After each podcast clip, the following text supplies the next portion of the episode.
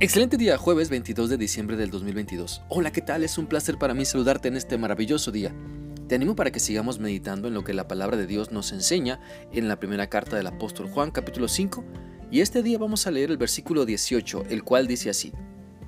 Todo el que ha llegado a ser, a ser hijo de Dios deja de pecar.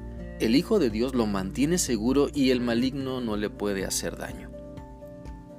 Esta porción de la palabra de Dios nos enseña que cuando creemos en Cristo, recibiendo el plan de salvación por medio de Él, llegamos a ser hijos de Dios. También podemos leer lo que dice la Biblia en Juan 1, 10, 12. El que era la luz ya estaba en el mundo, y el mundo fue creado por medio de él, pero el mundo no le reconoció. Vino a lo que era suyo, pero los suyos no lo recibieron. Mas a cuantos lo recibieron, a los que creen en su nombre, les dio el derecho de ser hijos de Dios.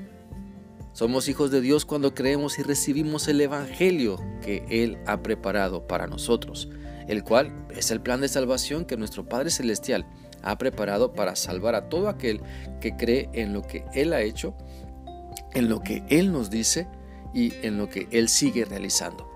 Así que llegamos a ser hijos de Dios cuando nacemos de nuevo para dejar la incredulidad y ahora vivir en fe, creyendo todo lo que nuestro Dios nos dice y enseña y como hijos de Dios entonces debemos vivir como nuestro Padre Celestial nos dice, lo cual implica dejar de practicar el pecado deliberadamente.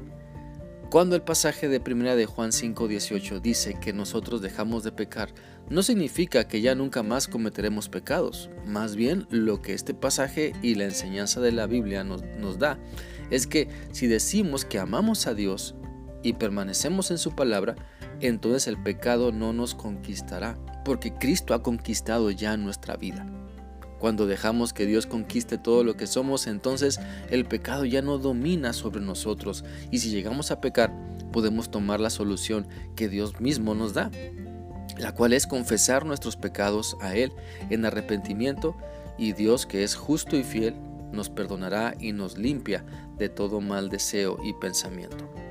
Por lo tanto, te animo a pensar si estás dejando que Dios trabaje en tu vida para que tus ganas de pecar de todos los días se vayan para siempre.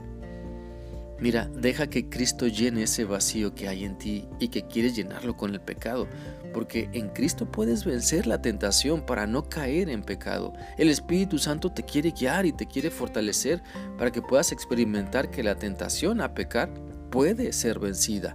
Puedes resistir y salir victorioso cuando te aferras a Dios, cuando te aferras a su palabra y no a tus debilidades, no a tus ganas de hacerlo perverso.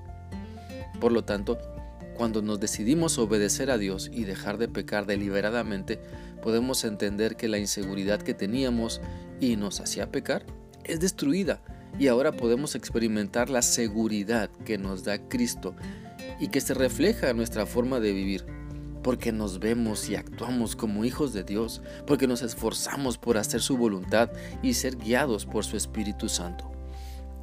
Si tomamos la solución que Dios nos da para dejar de pecar, entonces las consecuencias del pecado no nos alcanzarán porque Dios quiere librarnos no solamente de la condenación eterna del infierno, sino también de una vida llena de sinsabores, de una vida llena de amarguras, de una vida llena de altibajos emocionales que vienen por las malas decisiones que tomamos porque el pecado nubla nuestra buena razón. Te invito entonces para que puedas experimentar el poder de Dios protegiéndote porque te quedas bajo sus alas y no bajo las alas de la rienda suelta que siempre te lleva a la perdición. Recordemos lo que la Biblia nos dice en el Salmo 91, del 1 al 4. El que habita a la sombra del Altísimo se acoge a la protección del Todopoderoso. Yo le digo al Señor, tú eres mi refugio, mi fortaleza, Dios mío, confío en ti. Dios te salvará de los peligros escondidos y de las enfermedades peligrosas, pues te protegerá con sus alas, bajo ellas hallarás refugio, su fidelidad será tu escudo y tu muralla protectora.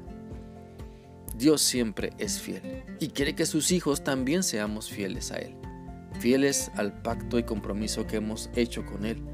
Dios siempre tiene lo mejor para nosotros. Sí, Dios siempre tiene lo mejor para nosotros. La pregunta es, ¿lo quieres? ¿O seguirás errante por tu camino? Te animo para que puedas darte cuenta de que con Cristo lo tienes todo y sin Él no tienes nada. Así que abre tu corazón y deja que te guíe para que puedas cambiar tu vida, para que esta Navidad Cristo nazca en ti y puedas experimentar la nueva vida que tanto necesitas.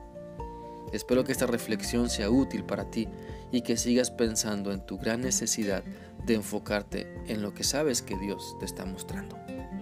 Que sigas teniendo un bendecido día. Dios te guarde. Hasta mañana.